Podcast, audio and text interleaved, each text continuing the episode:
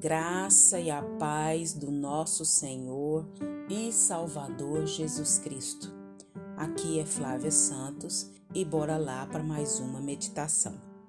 Nós vamos meditar nas Sagradas Escrituras em Atos 16, 25, apenas a parte A do versículo. E a Bíblia Sagrada diz: Por volta da meia-noite, Paulo e Silas oravam e cantavam louvores a Deus. Por volta da meia-noite, Paulo e Silas oravam e cantavam louvores a Deus. Atos 16, 25a. Agradecemos a Deus por mais uma oportunidade. Agradecemos a Deus pela vida, agradecemos a Deus pelo pão de cada dia, pelas vestes, agradecemos a Deus pelos calçados, Agradecemos a Deus porque até aqui Ele tem sustentado a nossa vida, tem nos guardado, tem nos protegido, tem provido e tem se feito presente na nossa vida. Nós temos muito e muito que agradecer por tudo aquilo que Deus já fez, tem feito e sei que fará.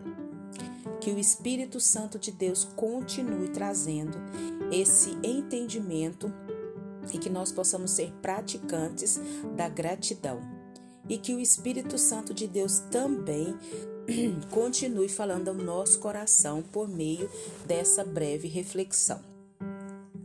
Como que eu e você agimos no meio da adversidade, no meio do problema, no meio da dor? Como que a gente age e reage?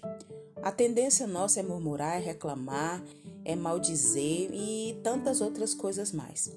Mas nós vamos para a palavra do Senhor. O que, é que a palavra diz que a gente deve fazer em meio às dificuldades, os percalços, as dores? Porque luta, problema, dificuldade, tristeza, abatimento e tantas outras coisas mais faz parte da vida. Mas a gente vai passar, porque o Senhor passa conosco e Jesus já venceu na cruz. Então, Paulo e Silas, eles estavam em Filipos, é, colônia romana na província da Macedônia. Nessa cidade, Lídia, uma empresária da cidade de Tiatira e vendedora de púrpura, essa Lídia se convertera a Cristo. Uma jovem possessa de um espírito de adivinhação acabara de ser liberta fato que provocou profundo desgosto entre aqueles que lucravam com a sua adivinhação. Tomados de ira, arremeteram contra Paulo e Silas e o prenderam. Incitaram o povo e as autoridades contra os dois missionários.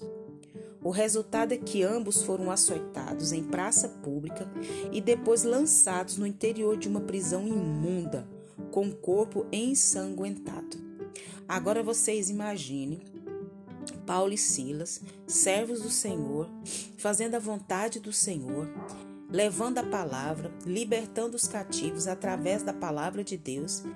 E por causa disso, fazendo aquilo que é correto, fazendo aquilo que é certo, eles são o que? Presos, né, em praça pública, eles é, foram assim presos com muita raiva, né? E eles foram que açoitados em praça pública e não bastasse isso, ainda foram jogados o que? Numa prisão.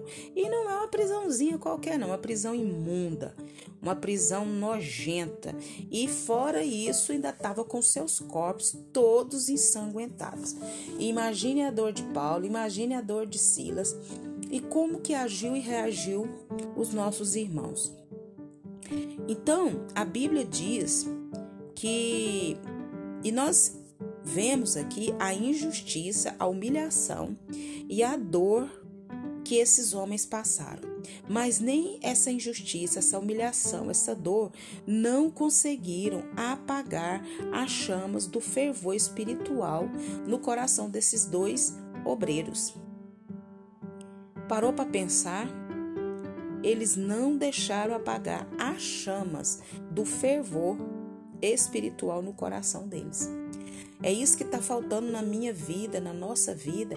É esse fervor, essa chama queimando, pegando fogo, dessa presença gloriosa de Deus, que mesmo em meio à dor, em meio ao sofrimento, em meio à humilhação, em meio a qualquer dificuldade, o Senhor é Senhor e Ele continua estando em primeiro lugar na nossa vida. E nós temos um objetivo, nós temos uma missão e é essa que vamos cumprir. Paulo e Silas sabiam quem serviam, sabiam quem era e sabiam para onde eles iam. Então, a, a, à meia-noite, eles oravam, cantavam louvores a Deus. Aonde que eles cantavam? Na prisão, ensanguentados, humilhados, presos. Imagina, aquela prisão escura, úmida, mal cheirosa, ela se tornara o quê? Um templo de adoração. E os seus pés ainda estavam o quê? Presos num tronco. Uma razão ainda mais eloquente para que eles erguessem a sua voz e cantassem louvores ao Senhor. Não bastava estar todo machucado dos açoites, não bastava humilhação, não bastava a dor, e ainda estava com os pés no tronco, naquela cela imunda e escura. E esse foi um potencial maior ainda para quê? Para que eles cantassem louvores a quem? Ao Senhor.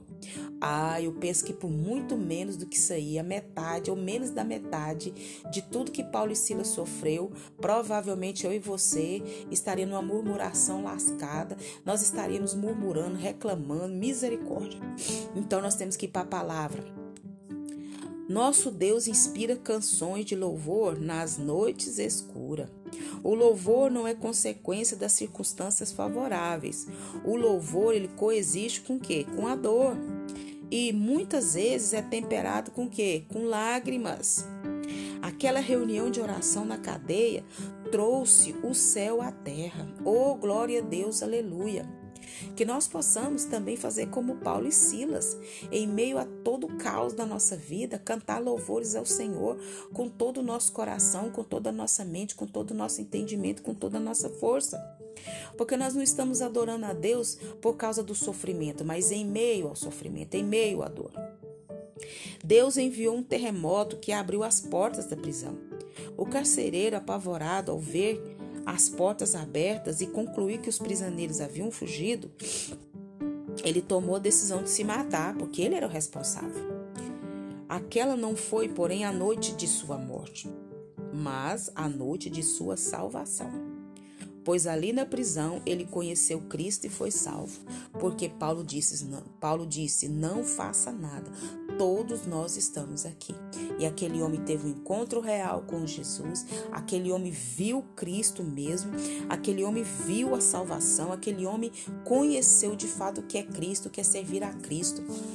E ele foi impactado pelo poder do Senhor através da vida de Paulo e Silas que as pessoas possam olhar para nós e que nós também possamos ser impactados com as nossas ações e reações em meio às lutas, em meio às dificuldades.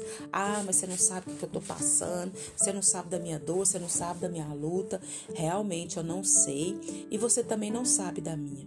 Mas nós precisamos buscar em Deus essa graça que Paulo e Silas conseguiram a adorar e a louvar ao Senhor em meio à dor, em meio à humilhação humilhação, em meio ao sofrimento, em meio a estar com os pés no tronco, a estar numa prisão imunda, fedorenta, e mesmo assim eles adoraram, glorificaram e vidas foram salvas. Que o Espírito Santo de Deus continue falando aos nossos corações. Pai, em nome de Jesus, nós clamamos a Ti perdão, Pai perdão das nossas inúmeras fraquezas, dos nossos inúmeros pecados. Pai, nós não queremos ter remorso, nós queremos ter arrependimento, porque a palavra do Senhor diz que aquele que se arrepende não é o que não é aquele que tem remorso, mas aquele que se arrepende, aquele que se arrepende, esse alcança misericórdia. Traga o arrependimento aos nossos corações, traga a nossa vida mudança de direção, mudança de rota. Pai, em nome de Jesus, nos perdoa as nossas murmurações, reclamações, insatisfações em meio ao caos, em meio à dificuldade, em meio à dor, em meio ao sofrimento, em meio à humilhação, em meio a tantas coisas ruins. Pai, que nós possamos, Pai, ser como Paulo e Silas, que estavam numa situação tão, mas tão, mas tão, tão, tão terrível. E mesmo assim, eles glorificaram, eles adoraram, eles cantaram louvores a ti e vida se renderam aos teus pés. Pai, em nome de Jesus, nós clamamos, nós suplicamos, nós imploramos. Pai, continue nos guardando, nos livrando dessa praga do coronavírus, de todas as pragas que estão sobre a terra. Guarda a nossa vida, guarda os nossos, guarda, Senhor, essa vida que me ouve, guarda os deles. Nós clamamos, suplicamos e já agradecemos em nome de Jesus. Leia a Bíblia e faça oração se você quiser crescer, pois quem não ora e a Bíblia não lê, diminuirá, perecerá e não resistirá, e terá uma vida de murmuração em meio às dificuldades. Um abraço e até a próxima, querendo bom Deus. Fui!